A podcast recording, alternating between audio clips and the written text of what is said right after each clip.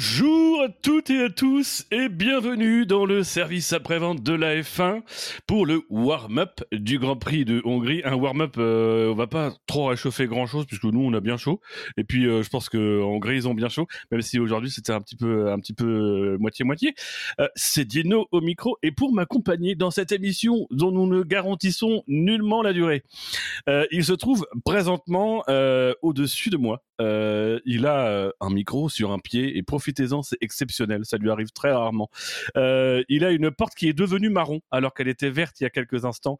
Euh, c'est Bilo. Bonjour Bilo. Bonjour Dino, bonjour à tous.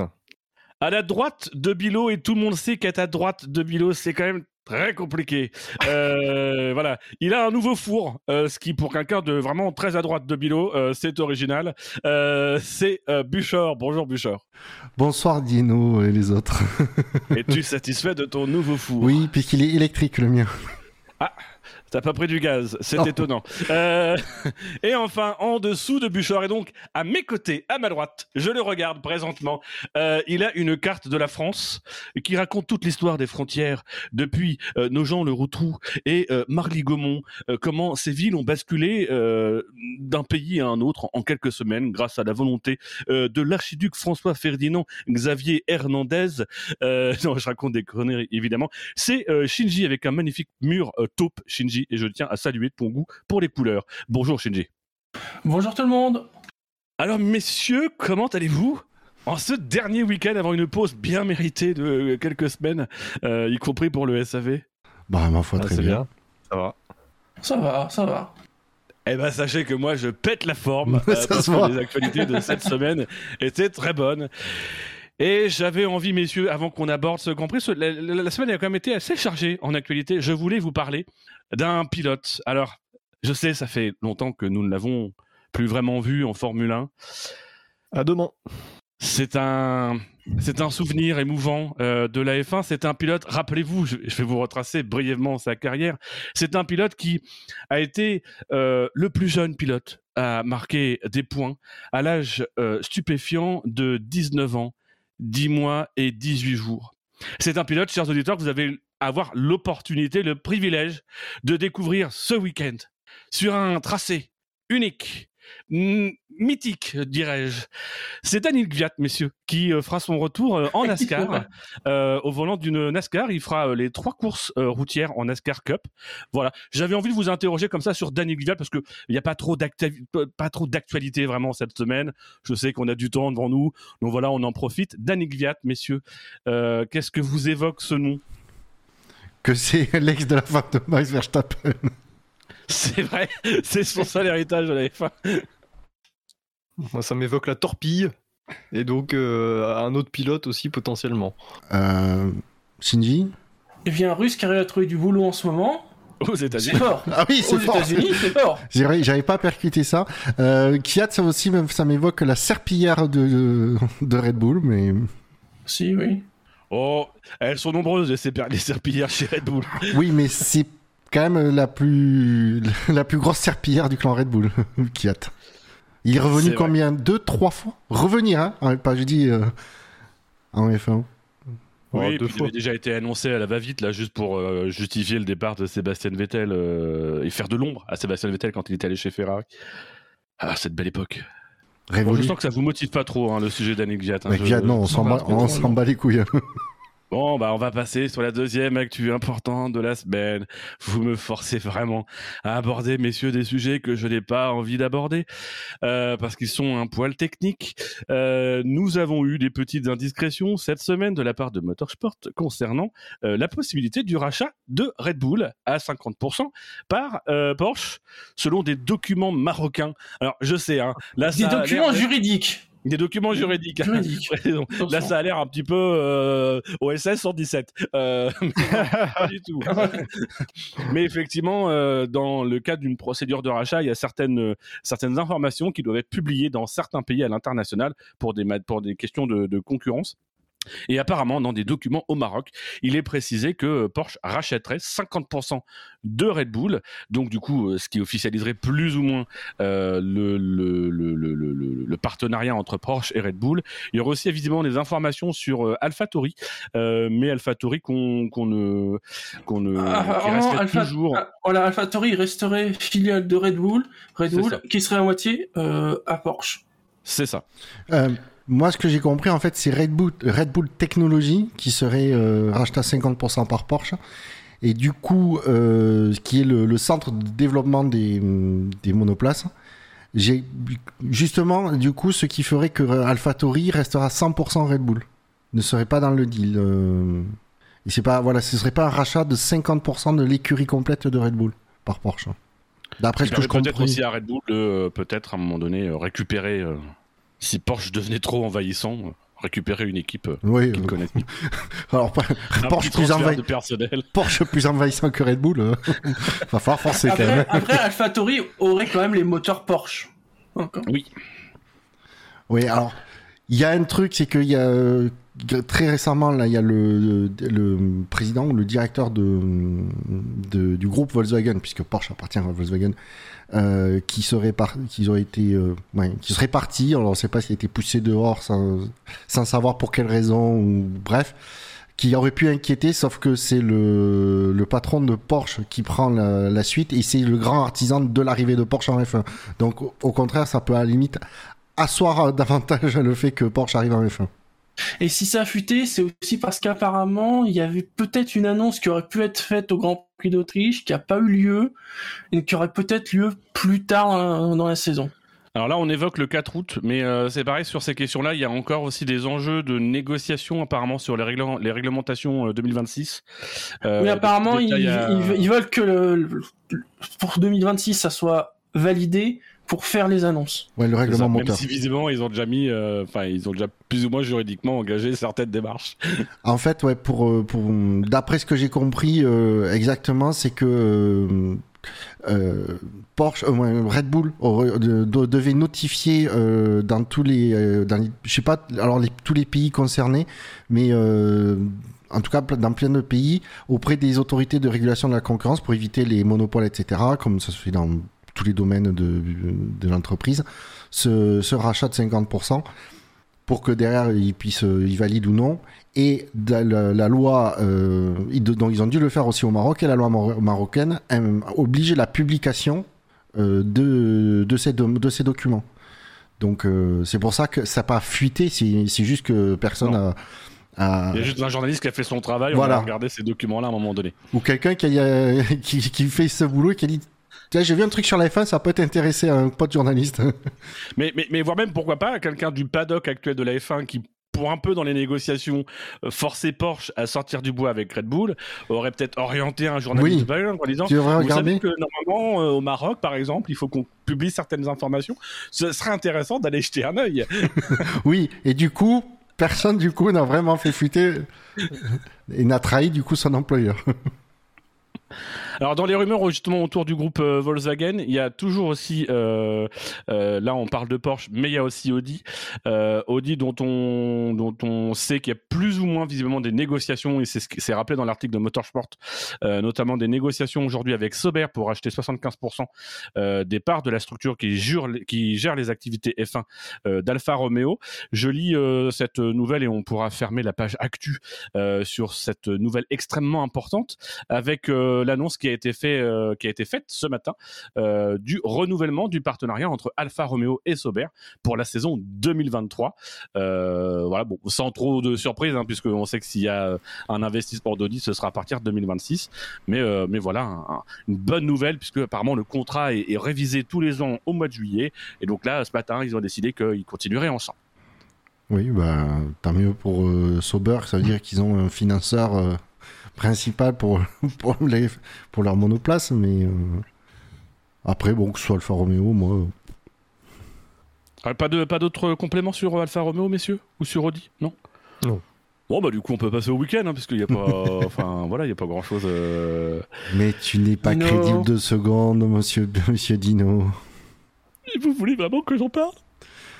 Bah, moi, je ça trouve. devait arriver moi, un jour. moi, je trouve que c'est une. euh, Bah, bonne- c'est déjà arrivé depuis 3 ans, bon, soyez honnête. Hein. Mais, mais t'es méchant, toi Mais c'est moi, je trouve que c'est une bonne nouvelle. Vaut mieux qu'il fasse l'arrête maintenant en plutôt que de finir chez Williams. avec des cheveux. Oui, c'est ça. Oui. On m'a dit aujourd'hui que je ressemblais à Sébastien Vettel. Mais uniquement capillairement. Et je l'ai pas trop bien pris. Non, bah voilà, bah, vous allez. Bon, après, je vais avouer que je me suis inscrit à cette émission après cette annonce, donc bah voilà, je vais assumer. Euh, effectivement, euh, c'était euh, c'était jeudi après-midi. Euh, J'étais à mon bureau, même jeudi matin. Euh, J'étais à mon bureau. Euh, tout d'un coup, j'ai une petite notification Twitter euh, de quelqu'un que je suis qui dit ah cool, Vettel a un compte Instagram, donc du coup, je vais pouvoir le suivre. Ah bah génial, zut, je vais- je vais sur Instagram. Et là, boum, voilà, la petite vidéo de Sébastien Vettel pris en otage. Je dois dire que j'ai d'abord pensé à une prise d'otage. Voilà, je, voilà. Puis les, les premières secondes, j'ai été douché. Je crois que je préférais la prise d'otage finalement. Il serait rentré dans l'histoire avec Fangio. Mais non, dès le début, il a commencé, Sébastien, avec ses mots, euh, qui est à peine cachés par ses cheveux, en disant, voilà, j'ai décidé de prendre ma retraite euh, à la fin de la saison 2023. Euh, dans une assez longue vidéo d'ailleurs où où il explique un peu ses raisons et un peu un peu son, son spleen de la F1, euh, son envie de retrouver sa famille, etc. Voilà, euh, il a fait une deuxième vidéo en allemand où c'est plus du tout la même coupe de cheveux et ça, ça m'a beaucoup fait rire. Euh, du coup, j'ai retrouvé le sourire. Euh, tout à fait, une petite mèche, une petite non, non, mais il avait restructuré sa coupe capillaire en faisant un truc un peu, euh, un peu où il mettait ses cheveux devant. Euh, C'était plus du tout le même. Là, tu fais Vettel, là, comme ça. Là, je fais Vettel, tout à fait. Ah ouais On y croit. Euh, non.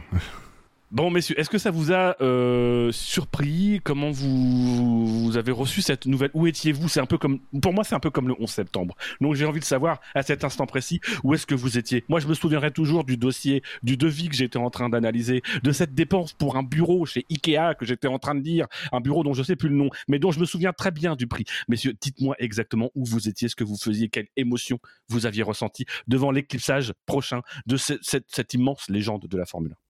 J'étais à mon bureau. Attention. J'étais à mon bureau, j'avais pas, j'avais pas consulté Twitter depuis le, depuis le matin. C'était en début d'après-midi. Et puis je, je vois, je sais plus de, de- qui du, du, S- de- du SAV, euh, je vois passer un message, euh, Vettel. Je, je fais wow, wow, wow, c'est quoi ce truc? Et je, je- du coup, je défile, défile un peu plus vite et je tombe euh, effectivement sur l'annonce. J'ai été euh, surpris parce que je l'ai pas vu venir. Euh, D'un autre côté, après, je trouve que c'est une décision euh, tout à fait logique et dans le caractère de, de, de Vettel, pour des raisons que j'ai pas eu besoin de, même si j'ai- lu des articles dessus, mais qui étaient euh, que j'aurais pu presque deviner euh, sans, sans ça, et qui me semble tout à fait euh, logique et, et j'ai presque envie de dire éthique. Pareil, j'étais à mon bureau et. Bah, du euh, coup, Shinji. Bah, voilà. Fallait être plus rapide. Euh... non, on, T'es mauvais, Bilo, t'es mauvais. c'était quand même un, un peu en discussion ces dernières semaines, donc j'étais à moitié surpris, mais quand même euh, un peu surpris. Je, je l'aurais imaginé pouvoir faire encore euh, un ou deux ans sans problème, donc quand même un peu surpris Euh, et un peu triste. Ça, on en reparlera, je pense. Bah, c'est vrai que dans, les dernières semaines, on, évoquait les, discussions, alors, même si le sujet de la retraite de Vettel est, régulièrement évoqué ces derniers temps, mais elle est aussi évoquée par moments un peu comme un espoir, euh, y compris de ses fans. Euh, mais c'est vrai que là, ces dernières semaines, et d'ailleurs, visiblement, euh, les négociations étaient en cours euh, pour une prolongation, et la version officielle, qu'il n'est pas poussé hein, vers la sortie, mais on partait effectivement vers une, prolongation de, ce contrat chez Aston Martin. Et il, a, il aurait décidé, euh, du coup, effectivement, là, dans la nuit, il s'est réveillé un matin en disant c'est bon, je vais prendre ma retraite. Euh, avec des informations qui sont venues par de, de son père qui a expliqué que apparemment le Grand Prix d'Autriche avait quand même pas mal joué euh, à la fois euh, l'histoire de, de- du, du briefing euh, du briefing des pilotes où où il sort en avance parce qu'il est saoulé et puis il prend une pénalité. Et puis en plus il part il part très loin lors des qualifications enfin en, en course. Et voilà visiblement il, ça faisait pas mal de temps qu'il se posait la question. Il dit lui-même plusieurs années. Certains évoquent depuis 2018 son père apparemment évoque depuis 2018 euh, donc euh, donc voilà je, je pense qu'à un moment donné ça a été peut-être la goutte d'eau qui a fait déborder le vase Bilo Oui, alors moi, à moitié surpris aussi, euh, parce que même s'il y avait euh, ces derniers temps, on se dirigeait plus vers euh, sa reconduction de contrat. On était quand même dans une phase depuis un an et demi où voilà, son, la fin de sa carrière était proche. On se doutait bien qu'Aston Martin serait sa dernière écurie. Hein. Voilà. Plus le fait. Il aurait pu avoir Williams. Comme tu l'évoquais, voilà, les dernières semaines aussi, où euh, le briefing des pilotes, le fait que sur ce week-end-là, il se fait, euh, bon ça c'est côté sportif, mais il se fait accrocher par plein de pilotes.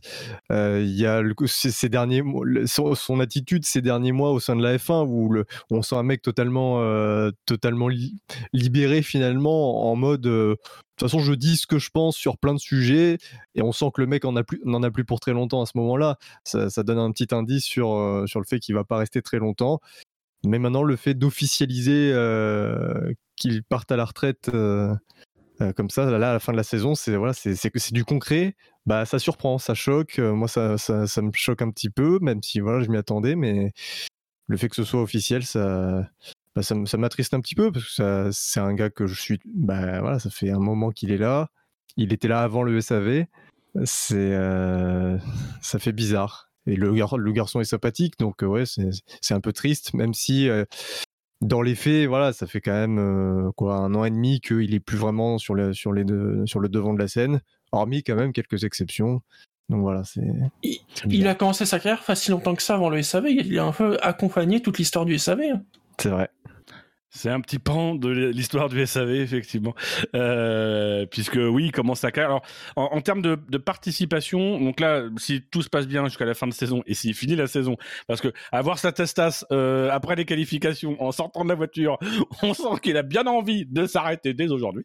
Euh, mais il, il, atteindrait les 299 Grands Prix. Je crois qu'il a un Grand Prix supplémentaire, mais, mais pas de départ, euh, auquel se rajoutent aussi des participations à l'époque où il était euh, troisième pilote et où on faisait rouler les troisièmes pilotes. Il a commencé en 2006, je crois, euh, pour un démarrage en 2007. 2007 États-Unis 2007 et ses premiers essais, ben, je crois que c'est Turquie 2006. Il remplace Robert Kubica qui a eu son fameux terrible accident au Canada une semaine avant. Alors, je vais vous poser une question, messieurs, même si, même si j'aime pas qu'on pose cette question, parce que souvent on dit, on juge les pilotes et les champions, euh, voilà, euh, sur leur place qu'ils vont laisser dans l'histoire.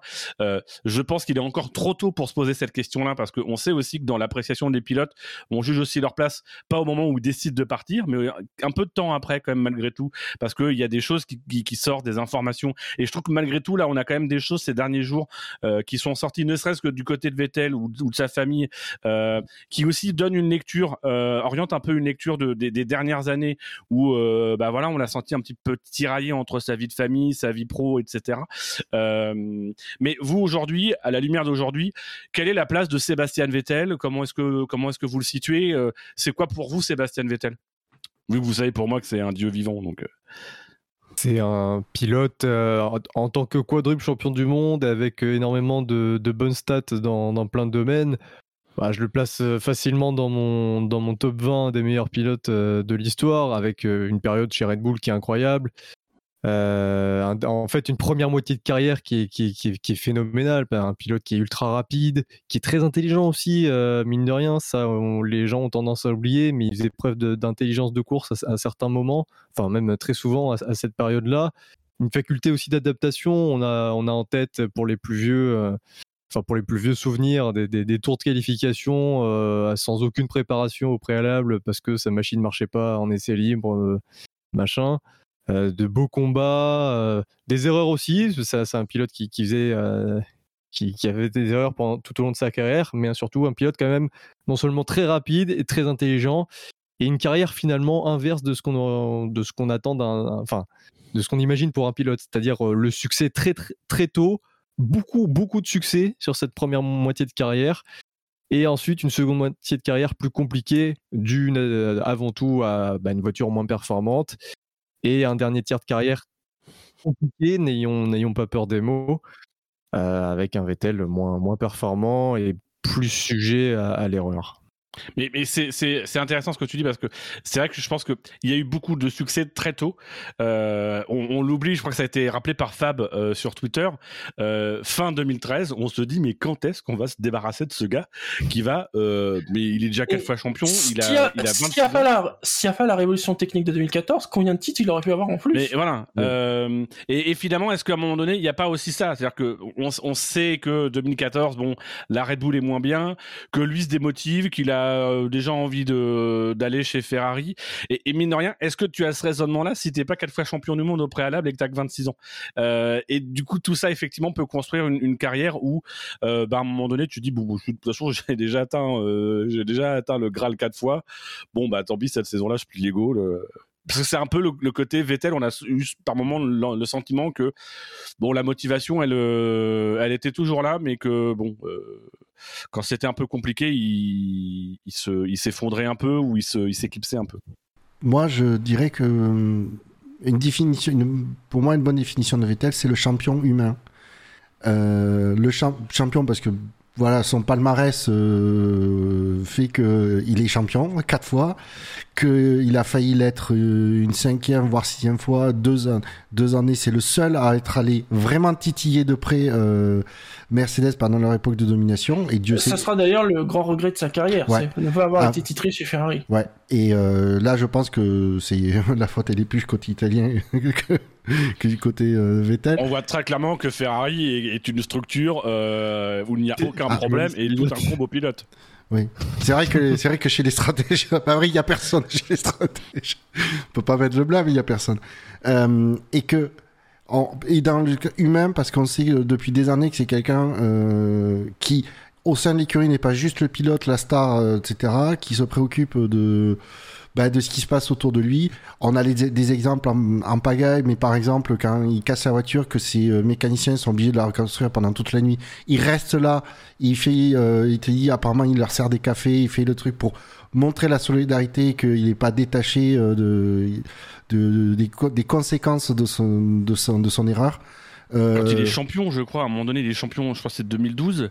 Euh, il, est, il est champion, 2012 ou peut-être 2011, il est champion et il aide tout le monde à ranger le matériel Ouais. alors qu'il est champion du monde il pour que tout le monde puisse aller faire la fête avec lui que c'est un truc que, que c'est régulier qu'il aide les, les, les mécanos à ranger le, le matériel le dimanche soir que voilà et ça c'était en en F1 et on sent qu'avec la je pense certainement la paternité et la maturité que du coup il a hum, il s'est alors est-ce que peut-être qu'il le pensait avant mais il le gardait pour lui parce que euh, par rapport à l'image du pilote qu'il qu'il pouvait avoir surtout dans des écuries euh, qui peuvent être sensibles sur l'image comme peut l'être Ferrari et que il s'est libéré et que là il ose parler des sujets euh, de société qui le préoccupent en profitant de la plateforme médiatique qu'est la F1. Et du coup, c'est des, des- du coup, voilà, pour, pour moi, c'est le sens humain que j'apporte qui englobe tout ça et que c'est quelqu'un qui, qui est pas égoïste, qui se préoccupe des autres, que ce soit des, des gens proches ou des, ou des gens qui ont des, on va dire des communautés qui ont, qui ont, qui ont- qui ont besoin de soutien. Rappelons aussi l'incroyable amoureux de la F1 et de l'histoire de la F1 Ah oui. qu'il est. Un vrai passionné. hein. Ça, quand il y a des vidéos historiques, tu sais que les quiz, c'est lui qui va les gagner, c'est incroyable. Parce que bon, t'as des pilotes, ils sont jeunes, mais l'histoire de la F1, ils s'en foutent, quoi. Et On lui, se, non. rappelle de, on se rappelle de la vidéo où il cite à rebours tous les champions du monde. Oui, oui, Euh, Oui. a fait le buzz. euh, voilà. Super facile. il explose tous les autres. Bon, on se rappelle aussi de cette vidéo où il se rappelle pas, euh, je sais plus, il a des, des- des écuries. c'est vrai, les écuries en R, en euh, ouais. Red Bull, il bug. Ouais, après, ça, ça arrive. Non, Oui, mais... Il était plus chez Red Bull à ce moment-là. Tu peux pardonner le, le truc. Non mais c'est vrai, c'est un, champion qui est reconnaissable euh, par beaucoup d'aspects.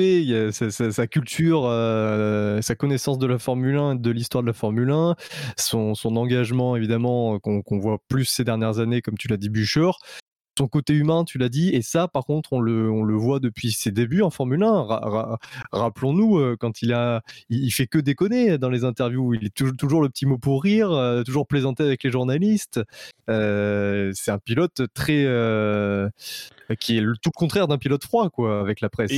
Et en même temps, un mec a toujours réussi à trouver les mots justes et à, à, à, moi dans les images que je retiendrai, il y a forcément euh, sa victoire après le décès de, de, de Jules et euh, ce message radio en français qui, je pense à ce moment-là, nous a tous fait énormément de bien et, était, je pense, le truc dont on avait besoin. Euh, moi, je, reste marqué aussi par cette fois où euh, Lewis Hamilton est hué et où euh, Sébastien, Sébastien Vettel intervient en disant non, non, vous, non, ne huez pas Lewis. Et ça très peu de pilotes le font.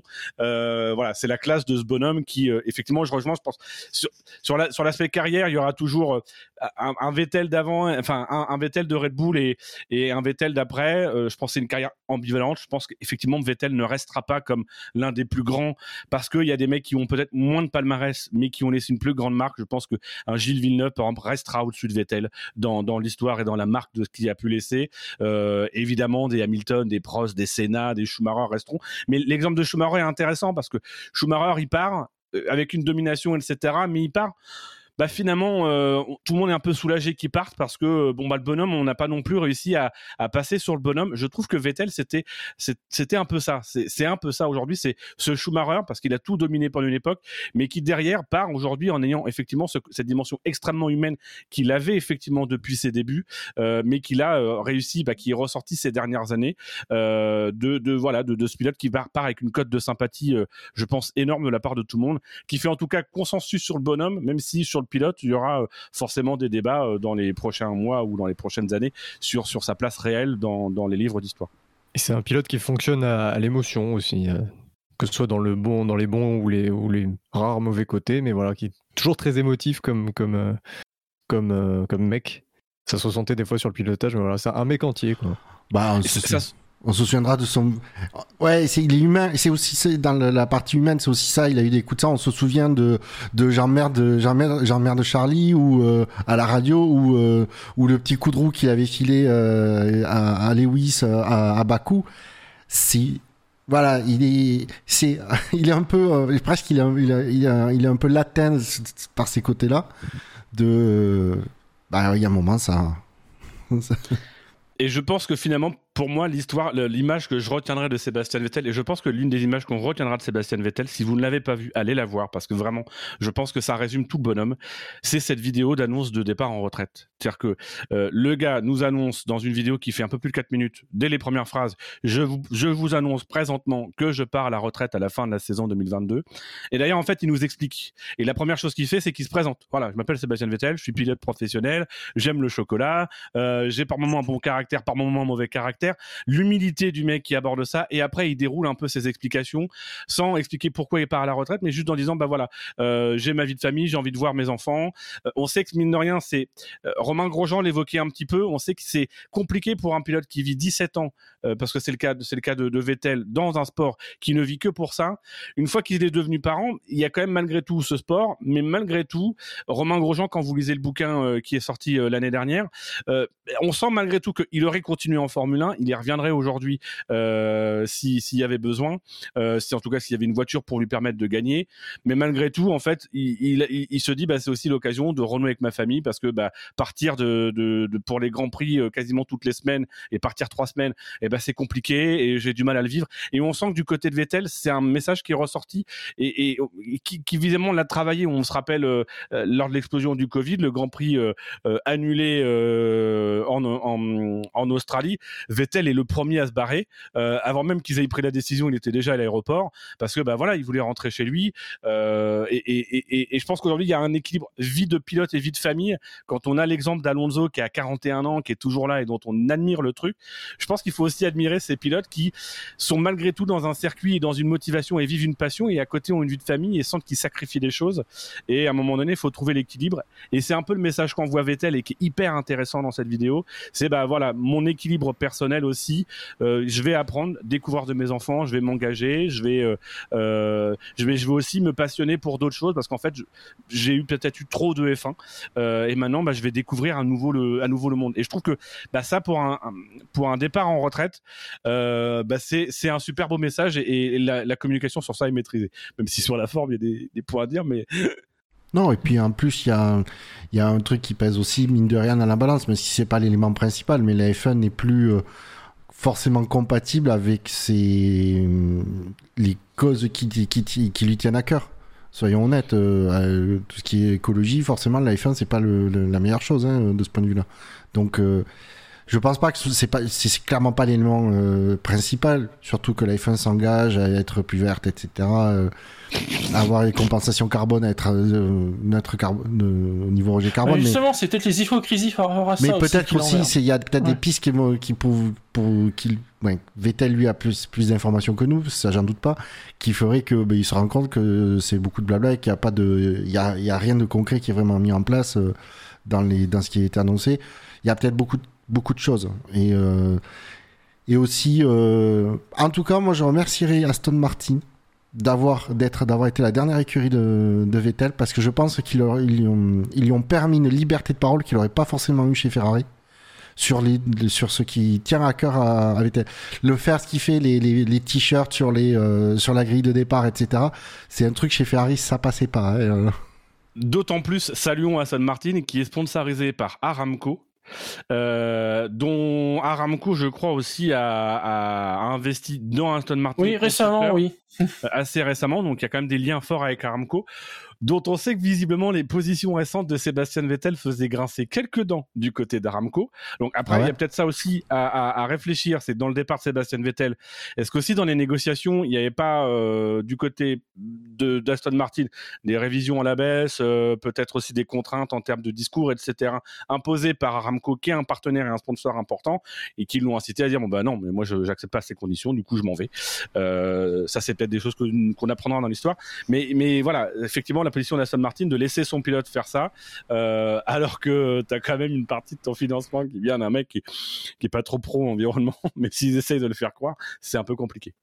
En tout cas, euh, si jamais euh, Sébastien Vettel euh, écrit sa, sa, biographie, je la précommande dès que, dès que je suis au courant. Ça risque d'être croustillant. oui. Et si Vettel veut venir au SAV, il, il est le bienvenu. Tout à fait. Tout à fait, Sébastien. Sébastien, si tu nous écoutes, hein, l'invitation est permanente. Comme ça, il pourra peut-être nous dire si Red Bull lui a donné euh, le magnifique diplôme qu'on lui avait fait euh, pour l'un de ses titres, euh, dont on n'a jamais eu de nouvelles de la part de ses crevards. Euh, Quadruple champion du SAV, je crois. peut-être même quintuple. Ah, il me semble que 2012 c'était Alonso, mais pas sûr. et j'aurais pas fait de diplôme, c'est étonnant. Du coup, messieurs, euh, l'après. Alors, les, deux après, je vais vous interroger sur les deux après. D'abord, l'après pour Sébastien Vettel. Qu'est-ce que vous le, voyez faire? Et puis, l'après euh, côté Aston Martin, euh, quel, quel, pilote? On pète un peu le conducteur, mais, mais c'est important quand même. On va, on va pas, on n'est pas l'équipe. Hein Nous, on s'est adapté, on s'est adapté notre notre conducteur. Ouais. Donc, l'après de Sébastien Alors, les autres, les, les, autres pilotes aimeraient qu'il reste au GFDA déjà. Oui. D'ailleurs, ils ont voté là, non? Oui, je. Pareil, mais même moi, j'ai pensé, ce serait bien qu'il reste au GPDA. Parce que mine de rien, il y en a qu'un qui pourrait prendre. L'avantage de Vettel, c'est qu'il arrive avec, euh, il a, il a un poids, quoi. Il a une crédibilité, il a un poids dans les, quand il faut discuter. C'est Sébastien Vettel, c'est, euh, c'est un multiple champion, c'est quelqu'un. Euh, il, est, il est directeur, apparemment, il fait du très bon boulot. Voilà. En plus, il, du coup, tout le monde dit qu'au GPDA, il fait un boulot de dingue. Et pour moi, il y a qu'une personne qui pourrait le remplacer s'il décide vraiment de, de quitter le GPDA, c'est Lewis. Sauf que si Lewis, l'histoire avec le GPDA, on sait que ça n'a pas été. Bon, je, puisque pendant un moment, il a pas, il en a pas fait partie. Il n'a pas été membre du GPDA. Bon, après, il a pris en maturité et c'est, c'est peut-être quelque chose qui pourrait le, qui pourrait le, ouais, qui pas l'intéresser, mais en tout cas assumer ses responsabilités. Mais du coup, euh, oui, le GPDA. Euh, alors pour le, la suite, la suite, euh, Vettel, euh, franchement, il fait ce qu'il veut. Il, moi, il m'a régalé en F1. Euh, du coup, il a, le droit de faire ce qu'il veut. Par contre, s'il veut faire 2-3 piges sur, euh, sur F1 TV pour commenter les Grands Prix, moi, je suis preneur. Commentateur aussi, ça serait top. Parce que je pense. Mais là encore, ça, prendrait, ça lui prendrait du temps. Et vu que là, vu que là il veut être près de ses enfants, bon. Ouais, mais tu sais, tu fais une ou deux courses. Tu sais, une ou deux courses dans l'année, je pense que Vettel a dit Ouais, je, je, voulais que je commente ce, je viens de commenter ce Grand Prix. Je pense que la Sky ou F1 TV, il dit Oui, oui, oui, c'est bon, viens, viens. Bah, je pense que Sky Allemagne est déjà sur le coup. Euh... Même s'ils ont Rosberg, je crois, mais. Euh... Ouais, là, ils foutent de Rosberg pour prendre Vettel, oui, c'est sûr. Non, mais j'aimerais vraiment. la- pas plus tard, euh, sur le vraiment plus long terme, le revoir dans une équipe mais dans un rôle dirigeant, ça ne m'étonnerait pas. C'est vrai qu'il est tellement On mordu. sait, le c'est F1. un amoureux de la F1. Parce que Oui, mais est-ce que c'est un amoureux de cette F1 là? Euh, Et je pense qu'il a, il Ah a oui. glissé quelques indices ces derniers temps. On sait qu'il est propriétaire d'une Williams qu'il a qu'il a montré euh, euh, à, à Silverstone, où il a du coup euh, il a converti alors je, bioéthanol ou je sais plus quoi. J'avoue que je ne suis pas du tout écologiste. Euh, carburant synthétique, je crois, un truc comme voilà, ça. un carburant synthétique. J'ai une Hyundai 30, excusez-moi. Mais du coup, voilà, moi, c'est peut-être plutôt un, un aspect où je le verrai. Je, je suis pas convaincu que la F1 euh, telle qu'elle est aujourd'hui, telle qu'elle évolue, les positions de dirigeants, même au niveau de la FIA, etc. Je pense qu'il faudrait d'énormes garanties. Il serait tellement casse-couille Oui, oui. que euh, personne n'ira lui proposer ah oui, un job. il- Ils vont lui proposer pour l'élégance, mais euh, il servira, il, ser- il servira jamais de, de caution de, de, cré- de crédibilité. Si c'est pour lui filer un rôle de monsieur environnement ou de monsieur sais pas quoi, oui, que c'est que de la para, Ah oui. non, ça sert à rien. c'est- Mais surtout connaissant Vettel, c'est il fera peu, finalement il fera peu de com et beaucoup de boulot en arrière, derrière et pas l'inverse. c'est pour ça que moi je vois peut-être plutôt. euh, alors pitié pas du côté de la Formule E. Euh, L'extrême là, E, je- Non Mais plus. peut-être plutôt du, du côté de l'endurance, euh, où euh, Oui. il y a des possibilités de développement, il y a des possibilités euh, de, de.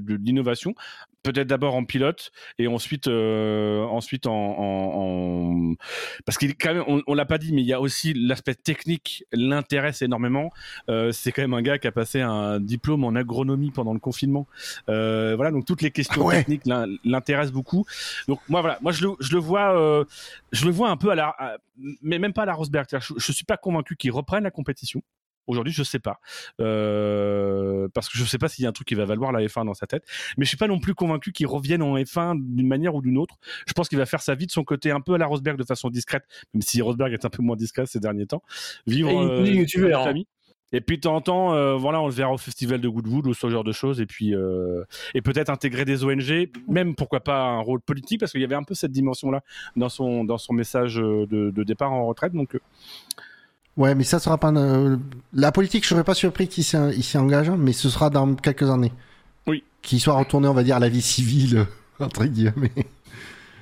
Ouais, mais sur l'aspect technique, parce que on a tout, on a combien d'images en tête de, de Vettel qui tournent autour des voitures des concurrents, et puis pas forcément que des, concurrents directs, mais d'autres voitures de la grille qui peuvent avoir des, solutions techniques un peu, euh, un peu atypiques et de, de regarder. Et je me souviendrai toujours d'avoir lu cette anecdote euh, d'un journaliste, c'est, euh, ben, je crois que c'était euh, Motorsport ou directement, de- en tout cas de, de Giorgio Piola, qui est un grand, un grand destinateur technique pour Motorsport euh, et, et sur d'autres publications de, avant, parce que ça fait des décennies qu'il fait ça. il, est- Euh, il était chez la Gazzetta, la Gazzetta dello Sport. Voilà. Si et donc faire des dessins techniques de concepts de, de, de F1 de, pour expliquer comment marchent ces- les éléments, euh, etc. Et euh, c'était Vettel ou son agent qui avait demandé, euh, avec, qui avait donné une clé en disant Est-ce que tu peux me donner tous les dessins qu'a fait, pas euh, dans, l'année, c'est tous les dessins qu'a dessiné Giorgio Piola, euh, parce que pour, Vett- pour Vettel, pour que de- derrière, et puis c'est vraiment un fondu technique. C'est, c'est, il aimait le sport, tous ses aspects les pilotes, les, voitures, la technicité, etc. Mais c'est vrai que je pense que ce qui fait qu'on va le revoir en F1, ce sera euh, la, conversion d'anciens modèles, l'expérimentation sous d'anciens modèles, qui peut conjuguer ces deux aspects, l'histoire de la F1 qu'il adore, et en même temps euh, ses enjeux technologiques et ses, ses enjeux environnementaux, essayer de montrer, parce qu'on lui a mis dans les dents depuis deux ans, qu'il avait un petit discours ambivalent, c'est-à-dire qu'il faisait de la F1, euh, qui est un sport polluant, et en même temps il avait un discours à faire la morale aux autres, et, et du coup ça lui donnera peut-être aussi le biais, tout en vivant sa vie de famille, de développer des choses, de, de montrer que on peut envisager un sport mécanique qui, euh, qui suscite les mêmes émotions euh, qu'il y a 30 ans, mais avec des technologies aujourd'hui plus propres, euh, avec un laboratoire d'expérimentation. Et peut-être, moi, je le vois plus dans, dans ce côté-là. Et je ne serais pas étonné d'ailleurs que Newey euh, le rejoigne à un moment donné dans ce genre d'initiative. On en reparlera dans, dans, dans 10 ans, on fera un bilan. Mais peut-être dans ce genre d'initiative, en, quittant la F1 et peut-être en s'associant Vettel euh, pour essayer d'avancer sur des, sur des questions de ça. Je pense que ça pourrait l'intéresser. Oui, oui, oui. C'est vrai que je pense que c'est quelque chose qu'il pourrait faire New Surtout qu'avec Vettel, euh, s'il y a Vettel derrière, c'est qu'il y, a- qu'il y a quelque chose de concret, solide. Toi, Bilo, tu, tu vois quel avenir pour Sébastien Vettel? Bah alors moi je suis pas, je suis moins sensible à l'avenir des pilotes une fois qu'ils partent de la F1, donc c'est vrai que c'est pas un truc qui m'intéresse particulièrement. Pas de cœur. Mais euh, oui, euh, moi je vois bien commenter des courses. Euh, c'est vrai que j'avais pas pensé au côté technique. En fait, je le vois commenter des courses, puis s'effacer un peu, peu, à peu de la Formule 1. Je, me dis que il y a trop de trucs qui le dérangent euh, en ce moment en Formule 1 pour qu'il accepte d'y rester euh, euh, d'une manière ou d'une autre sur le long terme. Peut-être que je me trompe, hein, mais j'ai de donner un ressenti, c'est celui-là. Et du coup, pour le remplacer chez euh, Aston Martin, euh, alors, les pistes de pilotes sont, on va dire, assez, assez nombreuses malgré tout. Euh, on sait qu'il y avait eu quelques échos de négociations possibles avec Fernando Alonso, toujours dans un jeu de billard à je sais pas combien de bandes par rapport à Alpine et à Piastri, parce que l'un des grands enjeux Bah, de- du bandes, marché, hein. c'est de, de mettre Piastri dans un baquet. Donc du coup, on évoque aussi la piste Piastri. Il y a évidemment Nico Hülkenberg qui a fait quelques piges en, en début d'année. On peut évoquer aussi potentiellement euh, Daniel Ricciardo. Euh, Hülkenberg, c'est si vraiment il trouve faire ça, non? Oui, c'est oui, ça, c'est la... Le choix par ultra défaut, quoi. Donc, Vous, vous voyez qui, vous, euh, si vous deviez vous mouiller aujourd'hui, vous, vous enverriez qui du côté de de- de- d'Aston Martin? Un baquet dont on sait que c'est pas toujours facile de faire un choix euh, vu le baquet qui est à côté et le propriétaire. Déjà, déjà c'est un paquet qui, franchement, ne doit pas attirer grand monde. Déjà, la, la voiture est pas, la voiture est pas terrible. Ah. L'équipe, certes, ok, elle a fait une, une bonne saison 2020, mais enfin avec une super voiture, ils, ils se sont quand même fait battre par, par McLaren et ont failli se faire battre par Renault aussi. Et depuis deux ans, c'est très compliqué. Euh, avec un, du coup, un, le pilote établi maintenant, c'est Stroll. Euh, plus l'influence, enfin, je sais pas, cette équipe ne m'inspire pas confiance. Donc, c'est pas un baquet qui va attirer vraiment les, les pilotes qui veulent un nouveau défi. Ça va plus attirer les pilotes qui, justement, euh, soit c'est Aston Martin, soit euh, ils, ils dégagent de la Formule 1. Donc, un Ricardo, euh, ou alors des un pilotes Alonso. qui- Mais non, Alonso, franchement, je vois pas quitter Alpine pour aller chez Aston. Ouais, Non, mais là- ce sera un mauvais calcul. Bah, dis- disons qu'en fait, c'est- euh, Alonso euh, pour être intéressé par le bac Aston Martin, si Alpine lui laisse pas le choix. Oui, mais déjà, je pense pas Oui. qu'Alpine dise Alonso, va-t'en, quoi. Même si c'est Ouais, pour mais- Piastri. Ouais, Et, mais Alonso, euh, tu sais, le problème, c'est que tu peux pas faire patienter un jeune pilote prometteur pendant euh, X années, euh, au risque, sinon tu risques de carrément cramer sa Ouais, carrière. Alonso, il préfère un plutôt qu'aller chez Aston Martin. Alonso Oh, le, Oui. le pilote qui s'accroche à la F1 tel, une moule sur un rocher à Monaco Je pense qu'il prendra un peu n'importe quel volant. hein, euh, Bon, Alonso à hein. voir. Euh, mais sinon, alors un jeune, un débutant, un Piastri par exemple, pourquoi pas, mais est-ce que Aston se dit euh, on va mettre un débutant avec Lan- Lance Stroll? Ça Je pas pense une- pas, vu l'ambition qu'ils ont, euh, non, je pense pas. Il y a la. Piastri, personne n'a envie, enfin, sauf si ça va vraiment être dans la merde, personne n'a envie de former Piastri pendant deux ans euh, pour Ouais. qu'ensuite il aille chez Alpine. Enfin, Voilà. Ah, Il y a, et puis il y a la piste Mick Schumacher qui a été évoquée. Alors, please Mick, c'est if you uh, listen to, to us, uh, don't, uh, don't go in Aston. It's dangerous. Apparemment, Vettel lui-même, euh, Ouais, après- pour que. Après, est-ce que c'est est-ce que c'est plus dangereux que de rester chez As? Moi, je dis, à la place de Mick, ça se tente. Et puis, de toute façon, il a, Mick, il a, un, il a un soutien de poids. C'est celui qui libère le baquet. Ah oui, voilà. Qu'il a, il a déclaré, euh, de toute façon, les, les- les journalistes lui ont forcément posé la question euh, qui vous imaginez dans le baquet? Et Vettel a répondu, euh, bien Mick, mais, euh, mais je, on a, il, a, dit- il a dit, je dois pas être, euh, je, je dois pas être la même personne la mieux placée. Et en disant bien que de toute façon, ça, ça reste le choix de l'écurie, euh, le pilote. Moi, Et, moi je pense que, que pour Aston, le choix de, je, je- je- je- je fais une petite in- incartade, mais le choix de, de Vettel pour Aston il y a deux ans, c'était aussi une manière de conquérir le, enfin de, de, de, s'asseoir sur le marché allemand euh, de l'automobile, euh, qui est un marché important pour Aston, euh, qui est un gros objectif. Et Mick Schumacher pourrait permettre, euh, parce que c'est le nom de Mick, alors même si je suis, je suis très, très dubitatif, hein, mais euh, le nom Schumacher associé à Aston Martin pourrait peut-être réveiller certains enthousiasmes envers Aston Martin euh, euh, en Allemagne. Donc ça pourrait, ça pourrait jouer sur ça. Moi, je pense que, en tout cas pour Mick, je pense que Aston Martin reste une meilleure option que As, mine de rien.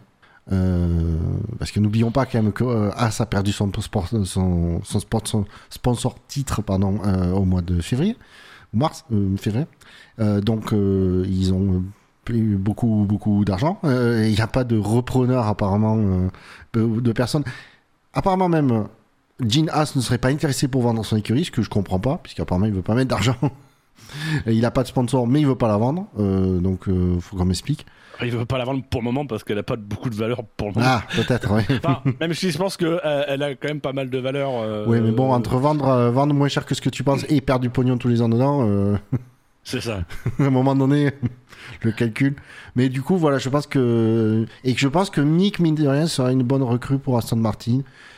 Qui est pas un danger immédiat euh, pour euh, le deuxième paquet qui euh, a une certaine aura auprès de son. J'allais dire patron, mais papa. Dans les deux, ça marche. Même si, à mon avis, à un moment donné, Lance Stroll, il va finir par dégager. Et toi, Shinji? Pareil, euh, Schumacher ou le cas échéant Hülkenberg. Personne ne voit Lewis Hamilton aller chez Aston Martin, c'est terrible. Non, c'est étonnant, et non. Non. Non, mais comme il est trop bien chez Mercedes. trop bien. Il y a Ricardo, il y en a, là, tu l'as, tu l'as juste évoqué quand tu as fait la liste des pilotes. Il y a Ricardo, c'est sûr que si, mais là c'est pareil, c'est le même cas que pour Alonso. C'est si euh, McLaren euh, décide de ne pas garder euh, Ricardo, vu la saison et demie qu'il a fait, euh, qu'il a fait euh, là-bas. Ben, euh, du coup, Aston Martin sera un bon point de chute pour Ricardo. Et pour Aston Martin, d'avoir Ricardo, ce serait une bonne recrue. Ça, Faut, faut pas se leurrer. Mais ça reste, ce serait, de ce serait pas de la volonté de Ricardo, ce serait parce qu'il n'y a pas le choix. quoi. Il y a la piste Albon aussi qui a été évoquée, euh, même si Albon, euh, alors je sais pas comment ça passerait, parce que je crois que Albon aujourd'hui est chez Williams, mais il y a un deal, euh, il y a un laissez-passer entre Williams et Red Bull. Je suis pas convaincu que Red Bull laisse son pilote aller chez Aston Martin, qui est quand même plus ou moins un copain avec Wolf. Donc voilà, je, je suis. Ouais, ça. Moi, pourquoi pas? De... En fait, c'est surtout Mercedes qui a dû autoriser un pilote Red Bull à arriver, arriver chez, Williams. Euh, une fois qu'il est de toute façon dans une voiture qui avait un moteur Mercedes, que ce soit une Williams ou une, Aston Martin. euh, Bon, après, c'est vrai que Aston Martin, ils ont quand même plus, eux, ils ont plus de plans de chez Mercedes que, de pas l'avoir Williams. Donc, euh, mais le premier, le premier pas qui a été le plus difficile a déjà été franchi. Je me dis, euh, c'est une moins grosse marche à franchir pour euh, qu'il passe le Williams à, à Aston Martin. Pour Mercedes, à digérer. Je sais pas. Du côté d'Aston Martin, ils n'ont pas encore fait rouler de jeunes. Ça peut être aussi l'opportunité pour eux euh, sur euh, deux séances d'essais libres. Euh, Peut-être d'essayer des jeunes, de regarder du côté de la F2. Euh, alors, je sais pas s'ils ont des ont des pilotes sous filière ou sous contrat, mais pourquoi peut-être ne pas envisager un pour cher, par exemple. En, tout cas, investir sur un jeune pilote pour investir sur demain, laisser encore quelques saisons briller notre ami notre ami Lance Stroll, et puis bah, quand Lance Stroll aura été atteint un âge vénérable, euh, pouvoir capitaliser sur un pilote qui aurait été formé dans le cru. C'est peut-être aussi euh, ça qu'il faut faire, assumer qu'on a trop de retard aujourd'hui et construire une équipe euh, à l'horizon 2025. euh. Pour cher, ouais, le problème, pour cher, c'est que c'est euh, c'est la filière Sauber. Donc, euh, ce serait pareil. Ce Oui, serait mais formé- évidemment, la filière Sauber, pour moi, on mène pas à grand- C'est bouché. Oui. Bah après, je pense, par contre, je pense que si Aston Martin décidait de prendre euh, pour cher, bon, ils, du coup, pour cher sortirait de la filière Sauber et je pense que Sauber le libérerait. Je pense que s'ils sont dans la l'optique, bon, ok, on, s'est bouché chez nous, il a une, une place, on va pas le bloquer, euh, c'est pareil de boule, quoi. Et puis, il peut y avoir des, des choix temporaires, effectivement, à Hülkenberg, euh, là, pour 2023, euh, et en attendant de voir le marché euh, 2024 et de pouvoir faire ses emplettes avec euh, Ouais, Typiquement, euh, un Gasly qui pourrait se libérer, euh, Ah. et qui pourrait être intéressé par, par le challenge. Euh, un Ricciardo qui pourrait aussi se libérer parce qu'il a un contrat en 2023, dit-il. Euh, voilà, donc le, le- le- ça ouvre peut-être aussi des choses à plus long terme. Ouais, mais du coup, ce serait, en fait, ce seraient des choses qui seraient décidées dès cette année pour dans un an et demi. Mais Ouais. parce que, parce que mine de rien, vu l'annon- la- l'annonce de Vettel arrive assez tôt dans la saison, euh, et ça- je veux dire, Aston Martin, ils n'ont pas besoin de se précipiter, ils annon- faire une annonce au mois d'août. hein. oui. Ils ont six mois, euh, s'ils annoncent un pilote euh, en décembre, euh, je veux dire, Ce qui euh, aussi ouvrir la porte à Piastri, par exemple. C'est-à-dire que c'est, on fait rouler Piastri, c'est-à-dire que Aston Martin dit d'accord, on prend Piastri un an. Par contre, au bout d'un an, nous, on, va chercher un autre pilote. Donc, euh, trouvez-lui une solution après. Sauf si vraiment il cartonne, mais dans ce cas-là, on négociera. Euh, mais euh, voilà, on, le- on le prend un an, ça vous dépanne, d'accord, Mm. on est gentil. Après, vous le récupérez. Mais nous, du coup, ça nous laisse un an avec un pilote qui va, va tenir la route. Hein. Piastri peut penser que ça tiendra un peu la route pour trouver quelque chose de, de plus viable sur le long terme. Oui, et puis l'histoire nous a montré que Mercedes, les, les clans Mercedes et Alpine Renault s'entendent bien puisque ils ont, euh, je veux dire, ils ont Mercedes a formé euh, Ocon pour Renault au final. Ouais, ouais. Bon, même si à la base Ocon était un pilote euh, de la filière Mercedes, euh, mais bon, il y a eu des prêts, je veux dire, il a fait pas mal de tests chez Renault, etc. mais c'est vrai qu'à la base c'était quand même un pilote Mercedes. Pourrait y avoir. Je sais que oui, entre mine de rien, entre Toto Wolff et le clan euh, Merce- et le clan euh, Alpine Renault, euh, ça s'entend plutôt pas trop mal. Pourquoi pas? Ils sont pas contre que des pilotes. En tout cas, que les pilotes connaissent un peu les, voitures et les moteurs des autres. Et donc, messieurs, voilà qui ferme la parenthèse actu, euh, qui a finalement été assez riche, même si j'avoue que j'ai un petit peu meublé en début d'émission. Euh, parce que je voulais pas. C'est à la hauteur de la légende de Vettel. Tout à fait. Euh, ça a duré une demi-heure. Euh, non, Euh, ça on fait peut 50 passer minutes directement. euh, que l'émission a commencé. on peut passer directement euh, dans euh, ce week-end. Euh, voilà, on va on va balayer assez vite les essais libres. hein. Je vais vous donner les résultats des, des trois séances d'essais libres. Donc juste rappeler que le meilleur temps en essai libre 1 avait été signé par Carlos Sainz en 1.18.750 devant Verstappen et Leclerc.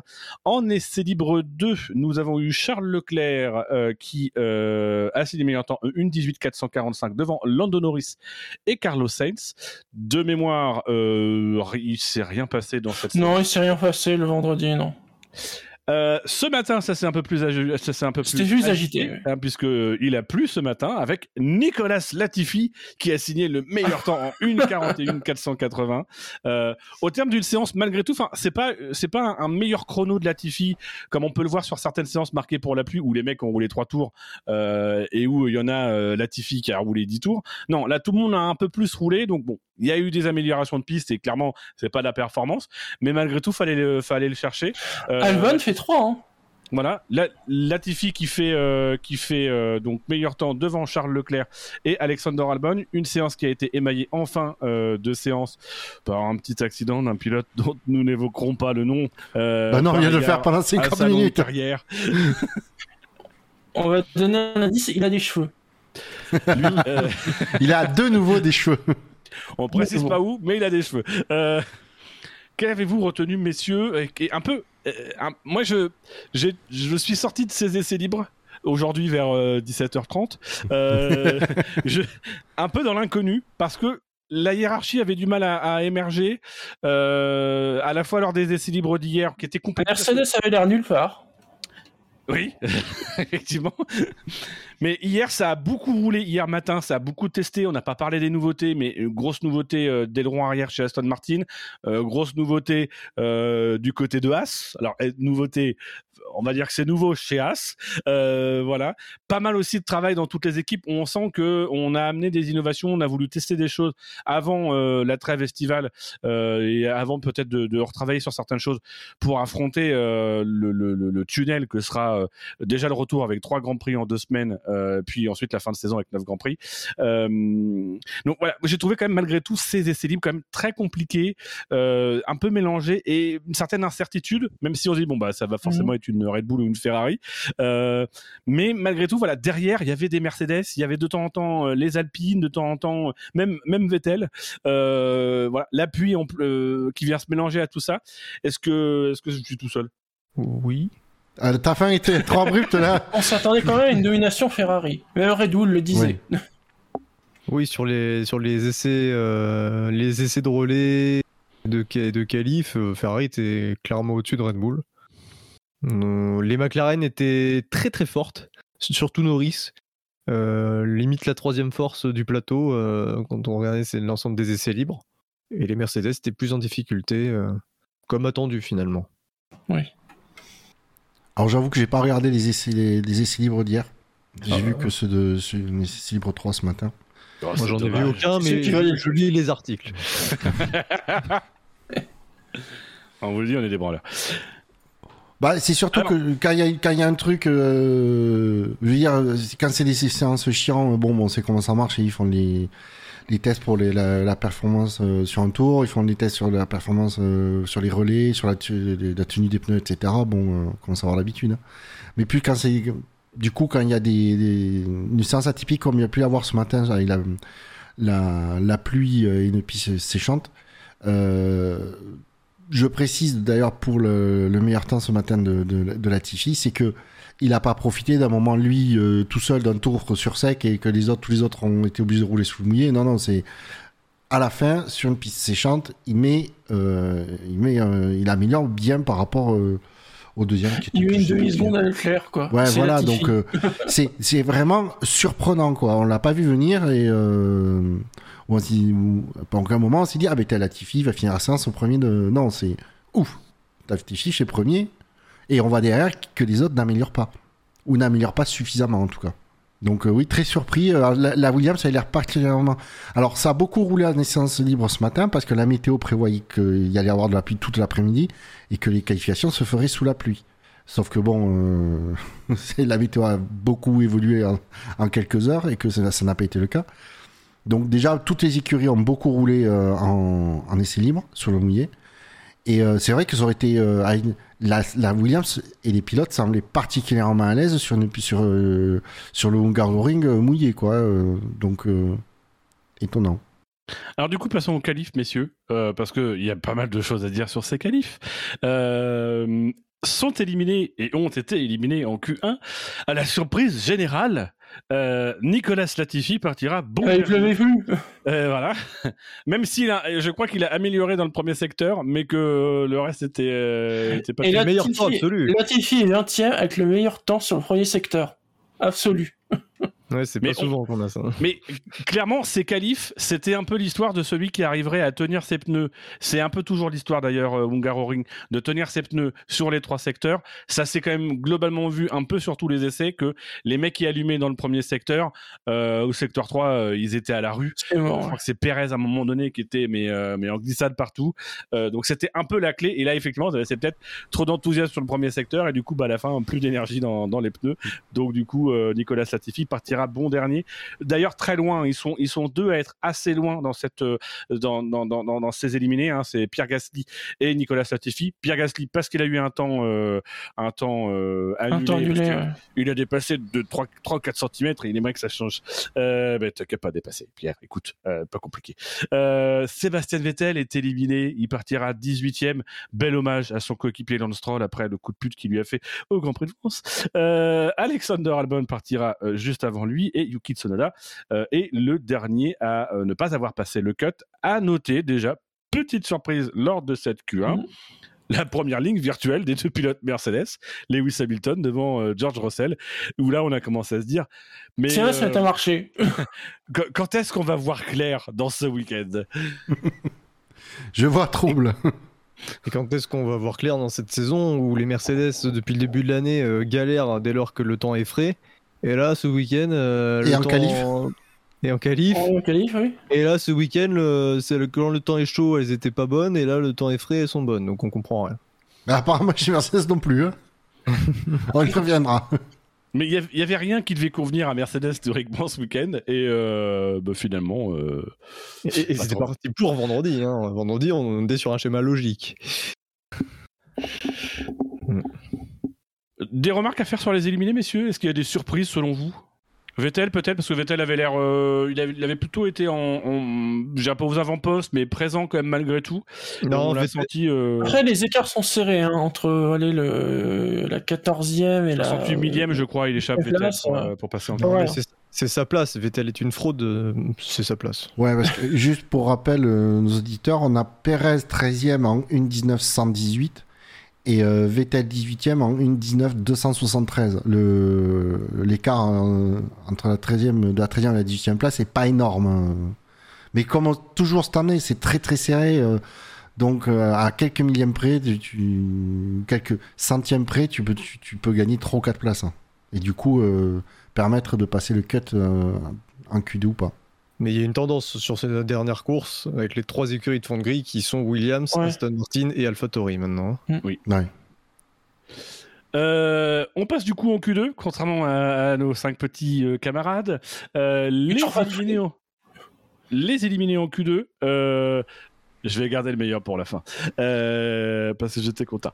Mick Schumacher partira 15e demain. Derrière, euh, Lance Stroll. euh, puis euh, Kevin Magnussen. Guanyuju euh, partira 12e. Et devinez qui est 11e. Devinez qui c'est qui n'est pas passé. Le numéro Eh ben, 11, Le numéro Le 11, numéro 11, voilà, le pilote qui occupe sa place, la place du con pour le pilote qui a le numéro de la place du con, euh, c'est Sergio Pérez qui a. Alors, s'il y a bien eu un truc constant ce week-end, c'était le fait que Pérez avait l'air d'être à la rue. Attends, il a été gêné par Magnussen parce qu'il n'a fait qu'un seul tour. En fait, Oui, non, il en a oui. fait d'autres. Alors, bon, il a peut-être aussi été perturbé par ce tour qui a été annulé alors qu'il avait bien euh, les roues sur la ligne blanche. Euh, voilà. Mais. euh, Donc, et pour la première fois, il y a le message Ah oui, non, mais finalement, le temps de Leclerc, il est restauré. de Pérez, Ouais. pas Leclerc, euh, Pérez. Au final, une, une élimination pas si surprenante que ça ce week-end, euh, vu comment c'était dense et diversifié euh, devant. Ben, il, il fait à un moment donné, il fait un temps à 3 dixièmes seulement de Verstappen. Et là, on s'était dit, ah, ça y est, il revient, euh, il revient un petit peu au niveau. Et C'était une euh, erreur du alors- chronomètre. Alors, moi, ce que, moi, je, je, moi, je dirais pas que c'est la, c'est que Pérez qui est en 11e position, je dirais que c'est la deuxième voiture Red Bull qui est en 11e position et que la puissance de la deuxième voiture de, de chez Red Bull, elle est tellement forte que même tout le talent de Pérez ne peut plus lutter au bout d'un moment et qu'elle finit par se retrouver à 8 dixièmes de, de Max Verstappen.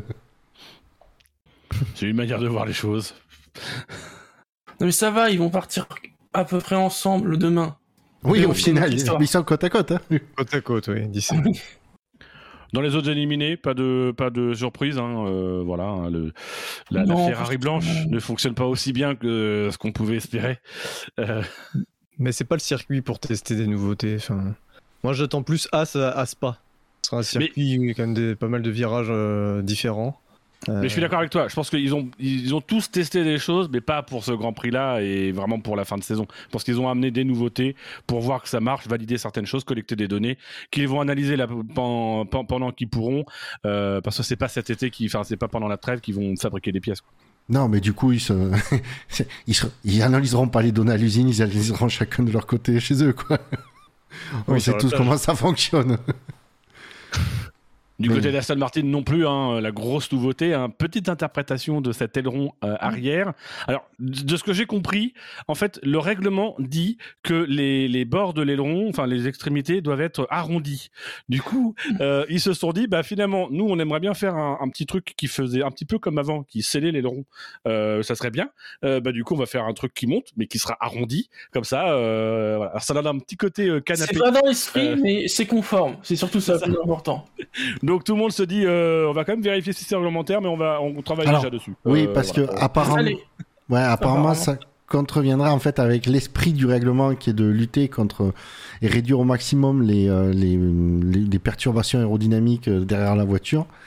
Et effectivement, ce serait, ça serait, apparemment, ça respecterait le, le règlement de point de vue technique à la, à la- à la virgule près, mais ce serait pas dans l'esprit de ce que cherchait à faire le règlement. Donc euh, voilà, c'est, hum, il Oui, bien pourrait que tant que personne va porter réclamation, c'est la FIA qui décidera Oui, non, mais- l'année prochaine de dire en 2024. ouais, c'est le truc qui va être modifié pour l'an prochain. Non, mais voilà, par contre, ça peut être un truc de petit, euh, petit addendum dans le règlement technique 2023. Voilà, ça, c'est interdit.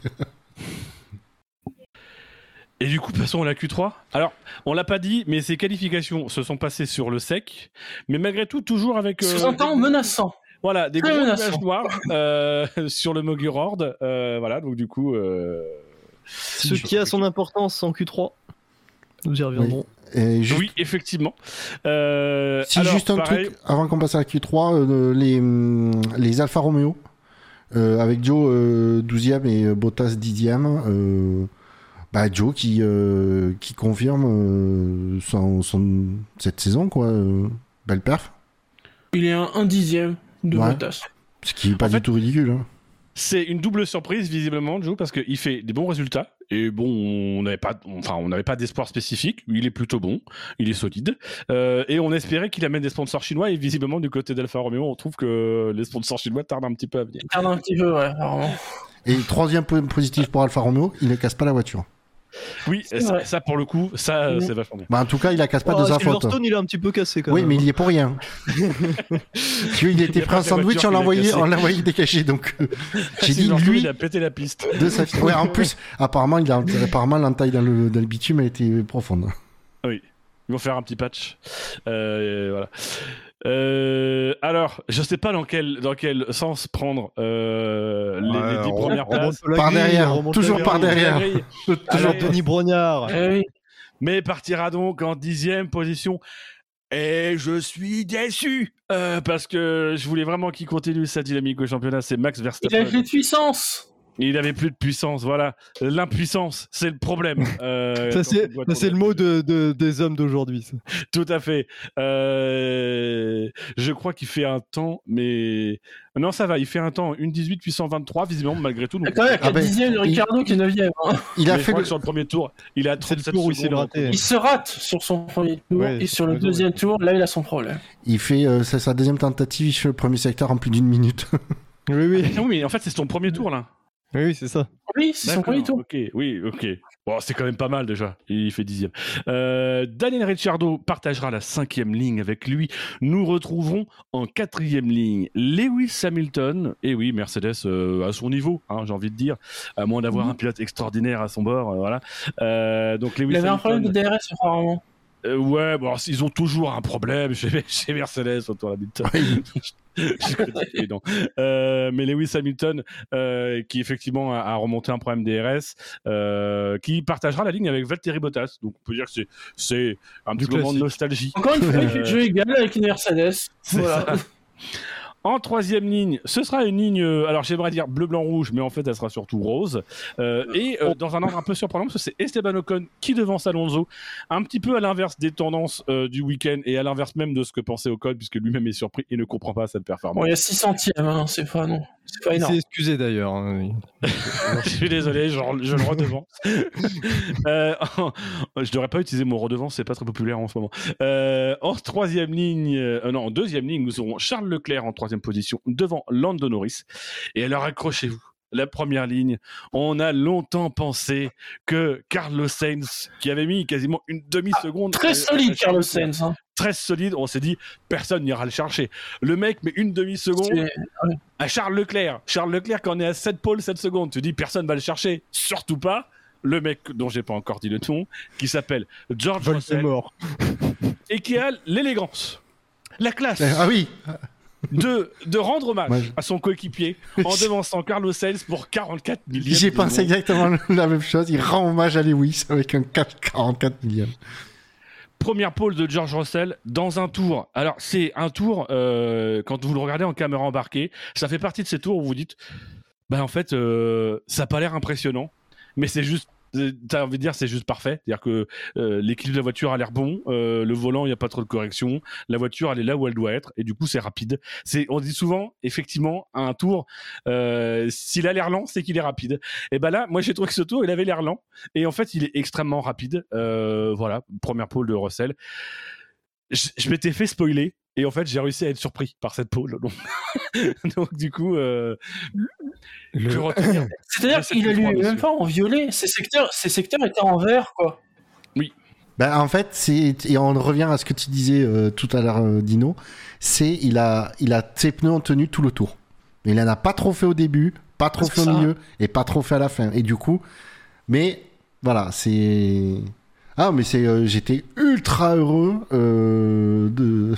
Alors on va être hon- honnête quand Verstappen a annoncé euh, no power, no power. J'étais déjà dans mes petits souliers. Mais il y, a- mais il y avait tout ça qui a créé la surprise parce Ouais. qu'effectivement, on, on regardait surtout les Ferrari, on croyait pas euh, avec l'écart quand même, quand même qu'avait cro- cro- creusé Sainz. On pensait que la pole était jouée. Alors, au moment en plus, on a On sait que ça, c'est une première Ferrari. Hein. Donc du coup, en fait, on se dit, euh, ben, en fait, il n'y a plus rien, donc c'est fini, et on voit pas du tout. Et rendons à Jacques Villeneuve ce qu'il faut rendre à Jacques Villeneuve, parce que Jacques Villeneuve dit beaucoup de conneries, mais il regarde les chronos. Et c'est le premier qui a eu le réflexe de dire, ah, attention, regardez euh, Russell, il fait, il fait un très bon temps. Euh, faudra voir ça sur la ligne. Et il fait jeu égal dans le, il dit qu'il fait Ouais. jeu égal dans le premier secteur avec Sens. Et après sur les écrans, euh, nous on voit que dans le deuxième secteur, il est en avance sur Sens et en avance de plus d'un dixième. hein. Et euh, sur Sens. Mais cette, cette fin de qualif, elle, elle est- elle est, elle est incroyable, elle est géniale. Enfin, alors, là, en- nous les fans de F1, on est, ra- on est ravis Ah par, oui. par cette fin de qualif parce que elle apporte ce qu'on veut, quoi. C'est la tension, la surprise, Le drama. le, la- la- le drama, l'intensité, quoi. On arrive, on a effectivement le premier run, on a un Sens qui met une claque à tout le monde. Mais soyons honnêtes, enfin, euh, tu te dis bon, sur le deuxième run, ça va améliorer parce que Il va y avoir Leclerc, peut-être il va Verstappen. voilà, il y a, il y a- il y a quand même du lourd. Ça commence par un Verstappen qui a euh, l'inconnu sur son, sur sa puissance moteur, son problème moteur, et, et qui doit faire un bon temps parce qu'il a, il a pas fait un bon temps euh, sur son premier run. On a, on a Leclerc qui est en avance dans le, dans le premier secteur. Mais finalement, Sainz est encore plus en avance. Leclerc franchit la ligne. Il échoue de très près. hein. Il, est, il est pas loin de Sainz sur son, sur son tour. Euh, et puis Sainz arrive. Et là, il améliore son chrono euh, un petit peu. Et, et là, t'as Russell et on, sent le truc quoi arriver, on sent que ça va le faire, mais voilà, le fait que ce soit officiel, que ce soit Russell qui fasse la pole sur la Mercedes, là c'est la surprise du chef et, euh, et c'est une baston, c'est une baston incroyable quoi entre les entre les deux pilotes Ferrari et Russell, l'effet de surprise, plus Norris qui est pas loin, enfin voilà, c'est c'était dingue, c'était une fin de une fin séance de, de dingue et très très sympa à suivre. Oui, parce que Mais de manière générale, les séances qualif cette année sont très bonnes. Euh, Ils font une très belle promotion pour ces séances ouais. qualification. Quoi. le- moi, j'avoue que quand Leclerc, euh, à, à sa deuxième tentative, améliore mais ne bat pas le tas de Sainz, le, le temps de Sainz, euh, je me dis, bon, mais c'est Paul, Paul pour Sainz, euh, deuxième Leclerc. euh, et euh, et j'ai pas vu, effectivement, j'ai pas vu arriver Russell, surtout que la réalisation télé nous a pas montré euh, Russell. Ou alors tout juste à la On fin de son la tour. Ligne Alors- droite. Oh, ouais. Alors qu'il aurait pu, il aurait pu le- nous le montrer euh, dès, dès le milieu de son tour, euh, puisque Sainz et Leclerc avaient, avaient franchi la ligne. Donc, euh, mais ouais, je, moi, tu, tu le vois pas venir. Et du coup, c'est Et- et, et pour euh, juste pour compléter, c'est que sur la deuxième Mercedes, donc Lewis, lui, il a eu son pro- il a donc il a fait sa première tentative, il s'est pas, il s'est un peu raté, et c'est dans sa deuxième tentative, enfin, qu'il a eu le, problème de, a eu son problème de DRS, et du coup, il a, euh, il a, il a abandonné, euh, ça servait à rien, quoi. Il savait que sans DRS, euh, il pourrait pas améliorer le temps. Et euh, quand il dit après que euh, il pouvait aller chercher faire une, première ligne 100% Mercedes, sans préciser qui devant ou derrière, il s'en est bien gardé, à juste titre. Ben, pour moi, c'est pas déconnant, quoi. Il n'y avait pas beaucoup de place, cela dit. hein. Il y avait 44 millièmes pour ça. Ouais, mais il pouvait, s'in- ouais, mais tu sais, de, Oui. les écarts.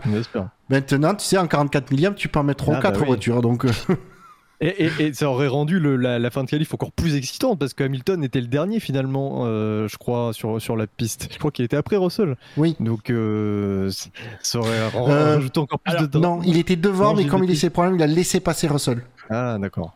Alors justement, c'est la question que j'avais envie de vous poser, messieurs, parce que moi j'étais un petit peu surpris euh, que les Ferrari sortent finalement si tôt, euh, et notamment Charles Leclerc sortent si tôt dans la qualification, alors qu'effectivement tu as mentionné euh, le- le- le- le- le- l'environnement météorologique qui est un peu incertain, qui plus est aussi une piste dont on qui a été lavée, donc du coup qui, qui s'améliorait en termes de grippe. Est-ce que Ferrari a pas chié dans la colle et aurait dû faire sortir ses pilotes plus tard? Moi, j'ai Non, dit non. Non, je pense Moi, j'ai dit non parce qu'il y avait aussi le risque d'un drapeau jaune qui était euh, qui est assez élevé au, au hang- sur ce circuit-là. Et euh, je pense que c'était la bonne stratégie pour, pour Ferrari, qui honnêtement voyait pas euh, pas vraiment de concurrence et surtout pas venant de chez Mercedes. On les aurait conspués, on se serait foutu de leur gueule s'il y avait eu un drapeau jaune au dernier moment, s'il y avait eu la pluie euh, qui tombait sur les deux dernières minutes. On, serait dit, mais comment ils peuvent faire une telle erreur d'attendre le dernier moment? Là, ils ont fait ce qu'ils avaient à faire. Voilà, Merce- Mercedes, ils sont pas dans la même situation que Ferrari. Mercedes, pour l'instant, ils ne jouent pas le championnat. Ils ont tout à gagner. Bah, ils tentent le coup, ils, sortent en dernier, ils essaient de profiter au maximum de la piste.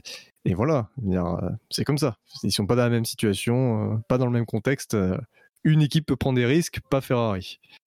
Et, et derrière, votre analyse de cette, de cette Q3 Ben, euh, on retrouve un Norris en forme. Ben, on retrouve. Ouais. On a, on a un Norris qui est toujours 5 en et forme. 6, c'est pas forcément une surprise. Ouais, la course, ça va être très très bon pour eux. Justement face à McLaren. Mais euh, ouais, après, euh, bonne performance euh, groupée euh, du Clar Alpine, ça c'est clair, 5 et 6. Même si bon, ils profitent de l'absence des deux Red Bull devant. Mais bon, les Red Bull avaient qu'à être là. Donc euh, non, non, euh, bien. euh, Bottas, bon, lui, huitième, euh, lui, c'est, il est abonné. hein. il a pris son abonnement l'année, pas de problème. Toujours là. Euh, bon, Ricardo, 6 dixièmes derrière euh, Norris. Bon, ben là, C'est le tarif c'est habituel. le tarif Encore, C'est le tarif habituel. hein. Bon. Et là, on, là, clairement, euh, c'est, on peut pas dire euh, McLaren privilégie Norris, je pense pas. hein. Non. Surtout au tarif où ils doivent payer Ricardo. Ah, on sait qu'il est pas qu'il est pas donné hein, comme pilote, mais euh, bon, ces tarifs sont peut-être pourront peut-être Oh, revus à la baisse. ouais. Mais ouais, voilà, donc, euh, mais c'est ce qui me fait mal, moi, de voir Ricardo comme ça, euh, si si loin de Norris. Euh... Alors. Justement, tu parles de Ricardo. Euh, très intéressant. Le, le- la caméra pédalier était dans la voiture de Ricardo cette semaine. Euh, et on l'avait vu sur Oui, Norris. Et on, on voit, mine de rien, euh, cette caméra est très intéressante pour, euh, pour étudier les différences de style parce que euh, ça a été souligné par les gars de Canal+. Et c'est vrai que visuellement, on a l'impression que Ricardo euh, relâche l'accélérateur de façon un peu plus brutale euh, dans, dans le lift and coast.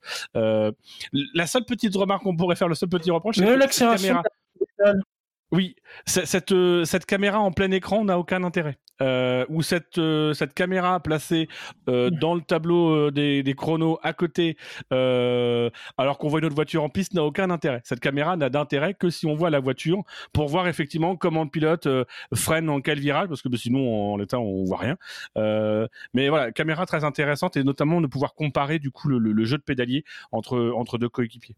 Oui, il faudrait que le réalisateur s'inspire de, de ce que font les streamers euh, de, de sim racing, où justement le pédalier est en petit en bas, euh, il sert d'apport, de complément, on va dire, d'information, mais c'est pas censé être l'information principale.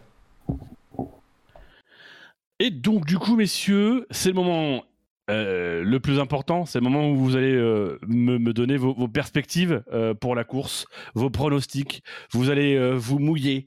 Euh, voilà. Est-ce que, est-ce que les enjeux, c'est est-ce que Charles Leclerc, enfin, est-ce que Charles Leclerc sera champion du monde Est-ce que George Russell peut gagner cette course? Est-ce que Lewis Hamilton pourra l'aider comme il le souhaite? Voilà. Comment ça peut se passer pour cette course? Est-ce que le Hungaroring va être fidèle à sa tradition d'une course soit folle, soit chiante? Vous avez 4 heures. Ça va être dur quand même face au Ferrari. Alors, j'ai j'ai- oui, alors, pour que, avant que tu te prononces là-dessus, Shinji, je vais te donner une, une- et vous aussi, euh, chers co- collègues chroniqueurs et euh, vous, euh, auditeurs, une stat intéressante. Savez-vous quelles sont les, les vitesses de pointe sur le, mesurées sur ce circuit? En premier, vous avez à 321 km/h, devinez quelle voiture? George Russell. Non. Une Mercedes? Non plus. Bon, Alors, je passe, le, je passe le suspense parce que c'est pas la première place qui est intéressante. C'est c'est euh, c'est une Williams. Je sais plus si c'est celle d'Albon ou de ou de Latifi, mais à, tro- euh, mesure à 321. Par contre, juste derrière, la plus rapide mesure à 315 km/h et celle de George Russell. Donc, Ah, la deuxième voiture la la plus rapide en ligne droite sur ce circuit-là, c'est une Mercedes. Ce qui risque de compliquer un petit peu la tâche des Ferrari, peut-être pour le Après, il y aura la stratégie. Ah oui, alors ça, lui- ça- ça compliquera encore plus la tâche de Ferrari. Oui, mais ça, ils n'ont pas besoin d'avoir George Russell devant. Même en, Oui. en première ligne, Ah la stratégie, c'est un problème avec 40 secondes. Tu mets juste les deux Ferrari sur la grille, Ferrari va avoir un problème de stratégie. Donc, euh, J'admire Shinji qui a voulu être rassurant pour les fans de Ferrari. Ah mais vous savez, il y a la stratégie. Hein. Ah non. mais non.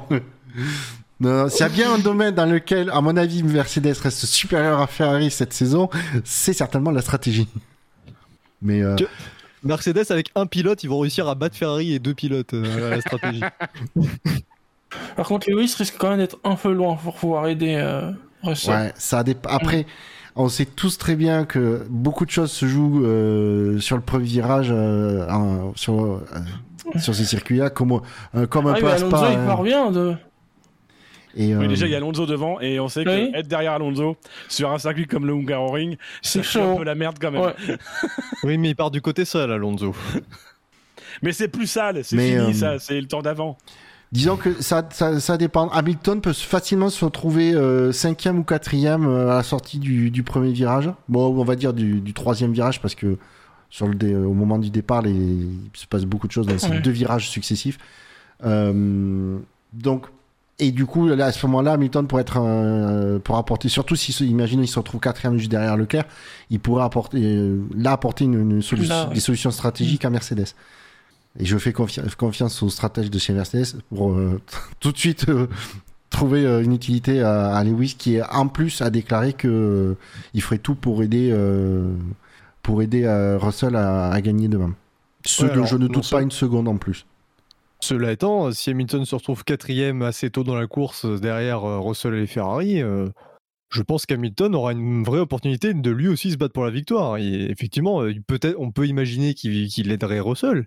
Enfin, si euh, s'il s'arrête plus tôt et qu'il se retrouve d'un coup en tête, ben, à un moment donné, enfin, Ah, il peut jouer sa, il peut jouer sa carte aussi hein, Si euh, ça- en étant euh, oui, bien placé. si au, à, la, à la faveur de stratégie, des, des d'événements en course, Hamilton se retrouvait, euh, pourrait, oui, il pourrait se retrouver premier. Après, d'un autre côté, s'il se retrouve en position, les deux Mercedes 1-2, je pense que Mercedes va verrouiller le.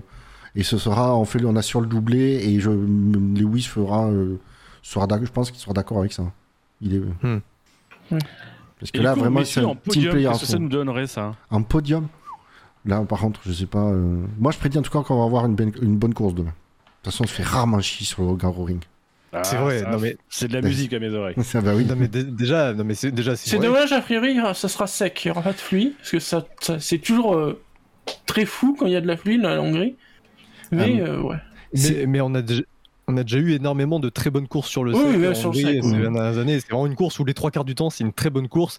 Et là, avec la grille de départ qu'on a, je n'imagine pas une course chiante. Et il y a un élément aussi qu'il faut prendre en compte, c'est que je pense que ça va être. euh, c'est un des circuits, je pense, du calendrier, le Hungaroring, où le, la nouvelle réglementation devrait pas mal jouer. Parce que on le sait, c'est euh, tout un. À part euh, dans le, premier secteur, tu as la, bon, la longue ligne droite de, de départ, puis euh, trois virages, une longue ligne droite, et après c'est plein de virages sinueux où avant les voitures avaient du mal à se, effectivement du mal à se suivre, et avant d'arriver sur de nouveau sur la, ligne droite de départ où c'est la, seule opportunité de quasiment de dépassement. Si effectivement les voitures arrivent à bien, et ce qui semble vraiment être le cas depuis le début de la saison, les voitures arrivent à bien mieux se suivre, effectivement, sortie du, à la fin du troisième secteur, bah du coup, euh, les deux voitures sont euh, l'une tout juste derrière l'autre et celle de derrière euh, en position pour pouvoir faire quelque chose, tenter quelque chose en bout de ligne droite, euh, pas comme avant où elle était, elle se trouvait loin. Mais bon, après, ça dépend aussi de la motricité, la sortie de virage, etc. On sait que... Mais voilà, en tout cas, je pense qu'il peut y avoir des... hum, Il peut se passer des choses, et avec, notamment dû à la, à la réglementation. Pré- prédire quelque chose, ça va être compliqué. Allez, je vais tenter, parce que... Mais je veux pas lui porter la poisse, je vais dire Russell. Euh... Ouais, le Russell... euh, le... Allez, Russell Leclerc Ocon. Oula.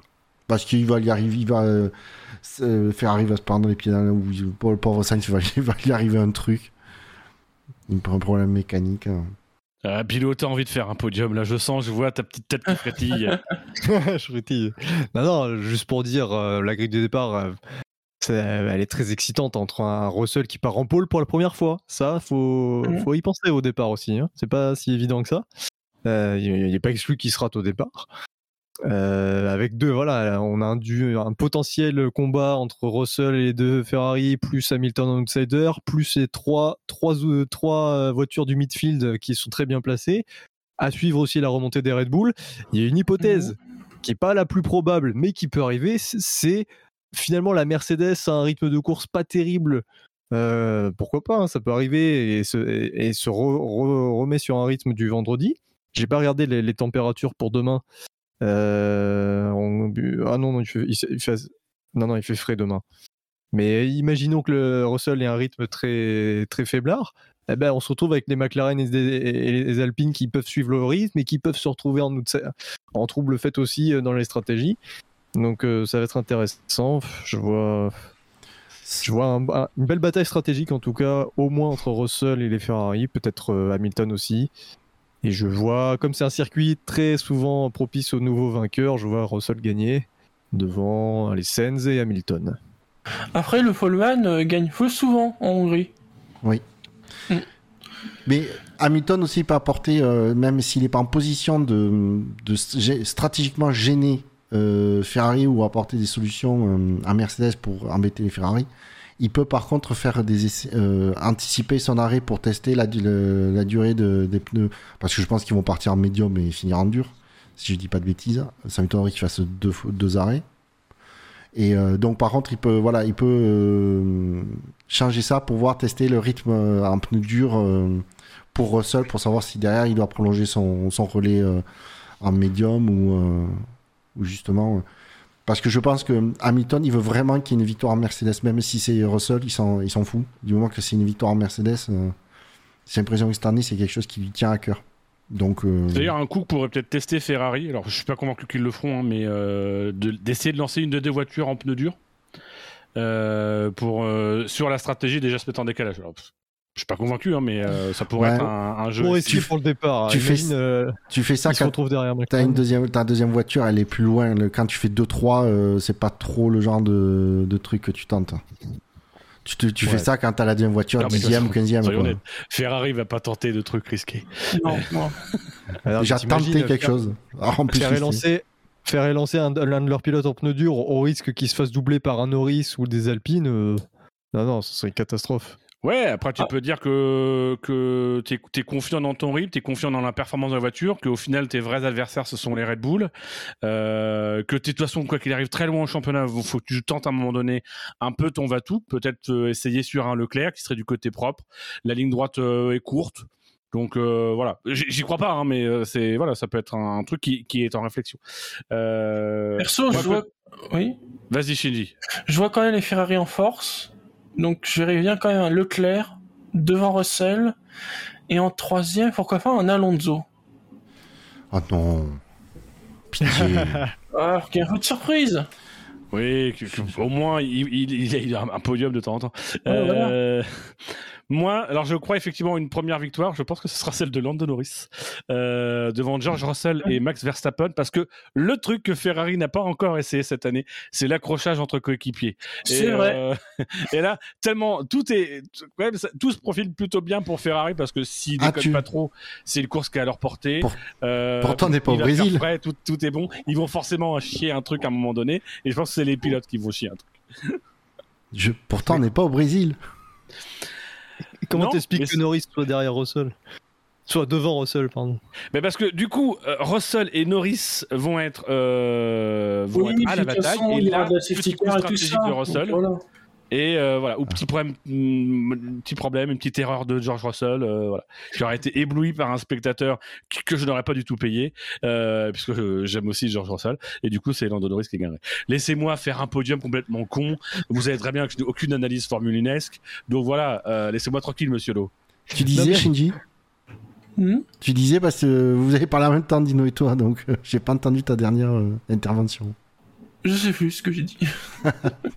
Non mais sans parler de trucs fous, euh, safety car, la Mercedes met 3 ans à chauffer des pneus et Norris passe Russell euh, dans le premier tour euh, du restart. Ah oui, voilà, je disais, enfin, si les Ferrari se rentrent dedans, ça fait une safety car. Donc là, tu peux avoir Norris devant. Il suffit qu'il chie Ouais. encore la VSC. Et, Euh, et pour Max Verstappen, vous voyez quoi comme course Parce que bon, mine de rien, il, il part que, il part que dixième. la raison dit qu'il devrait finalement se dire bon, euh, j'ai 63 points d'avance, euh, je vais chercher ce que je peux chercher, je prends pas trop de risques. Je suis pas sûr. Ah, attendez, parce la que déjà-. Vu qu'on parle d'un problème de puissance, on n'est pas à l'abri d'une mauvaise nouvelle pour eux, pour Tout lui, demain matin ou demain début d'après-midi. Hein. Ouais. C'est peut-être pas la dixième place qui partira. Et alors là, ça complexifie encore plus le problème. Ouais, il est habitué au- en Hongrie à repartir. euh, loin. C'est vrai. Oui, mais c'est qui du coup lui pose, euh, lui- lui pose quelques problèmes. Surtout s'il y a un Hamilton sur le chemin. Voire un Alonso. S'il n'y a pas de problème technique pour euh, Red Bull, je vois Verstappen remonter, euh, je pense quatrième, un truc comme ça. Par contre, Verstappen, là où, il, là où il- c'est embêtant pour lui, c'est qu'il se retrouve dans le peloton au départ. Mais vraiment Ouais. en plein milieu. Et Il, il est Il pas passe- à ça. ouais, non, mais c'est c'est pas tant ça. C'est surtout qu'il peut, mal- mine de rien, se passer beaucoup de choses au premier freinage et qu'il se, j'ai envie de dire, il se prenne une balle perdue euh, alors qu'il y pourrait. hein. Ouais, mais ça, c'est pas con ce que je dis parce que. en toute une fois. modestie. non, mais Verstappen, la dernière fois où il est parti dans le peloton, ça remonte à très très longtemps. hein. C'est pas arrivé l'an dernier. Euh, 2020, j'ai pas le souvenir. 2000 Peut-être 2019. Là, il est vraiment dans le peloton. Euh, c'est des automatismes à, à réapprendre. hein. C'est pas évident. Ça peut le, le piéger, ça. La seule chose qui peut, qui me rassure, c'est que il peut- normalement demain pour la, le- pour la course, il pleut pas. Donc du coup, Bottas devrait pas complètement rater son premier freinage et nous faire un strike. Et c'était qui? C'est Ocon qui avait euh, fait aussi. Stroll, non. Stroll part d'assez loin. Ah oui, Stroll, et Stroll aussi, non. Ocon, lui, il avait été. il- les, les, les, les- Ah, difficultés s'étaient écartées devant lui par miracle. Oh, c'était vraiment. euh, voilà, Ouais, c'était chou. Là, c'était non, c'est le cul bordé de nouilles. Bah messieurs, on en finit avec cette qualification et ces pronostics. Qui, mais tout, tout a duré, tout a été très long dans cette émission, dans ce warm-up qui va faire quasiment deux heures et que nos auditeurs ne sont pas prêts. Euh, ayons une j'ai- J'aimerais avoir au terme de cette émission une petite pensée euh, pour tous ceux euh, qui, euh, quand ils vont sur les grands prix, ne se comportent pas comme des gros connards. Euh, tout comme j'ai une petite pensée pour tous ceux qui, euh, sur les réseaux sociaux, ne se comportent pas comme des gros connards et, et arrivent à échanger avec le respect. Euh, je fais cette petite aparté puisque euh, la, F, la F1 euh, a dû en urgence euh, bricoler un, un petit euh, message audio avec les pilotes, le président de la FIA, Stefano. Domenicali, euh, pour appeler au, au respect, puisque encore une fois en Hongrie il y a eu des problèmes, on sait qu'en Autriche il y avait eu des problèmes. C'est visiblement tout le temps un petit peu avec euh, le même type euh, de fans, Euh, donc euh, voilà, il faudra trouver Des gens qui aiment le jus d'orange? Des gens qui aiment le jus d'orange, tout à fait. Mais visiblement, pas que le jus d'orange. Euh, en tout cas, je, voilà, je mettrai ça sur le, le compte de, de la connerie et de la consommation de, de substances euh, liquides. Et euh, fondamentalement par, euh, par le fait que ce sont des gros cons. Euh, donc voilà, ne salissez pas notre sport, s'il vous plaît, messieurs. Et précisons bien messieurs, parce que ce sont généralement des mecs qui, soi-disant, ont des couilles. Euh, L'occasion aussi, messieurs, de vous remercier, de vous remercier pour cette participation euh, à cette émission. J'essaie de faire des phrases. Remercier évidemment euh, Buchor qui assure la réalisation de ce podcast.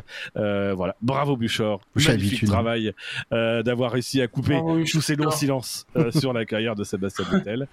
Euh, voilà. Rendez-vous normalement lundi. Euh, non, Oui. c'est pas normalement, c'est sûr, c'est lundi. Oui, oui, C'est c'est lundi. c'est lundi. Booké. Euh, 21 lundi heures. à 21h sur savf1.fr pour, euh, bah, Débriefer de la course, hein. du Grand Prix Euh, et peut-être un euh, un vrai Pirelli cette fois-ci, euh, où on respectera les règles. Oh Bon week-end, je- messieurs, bon Grand Prix.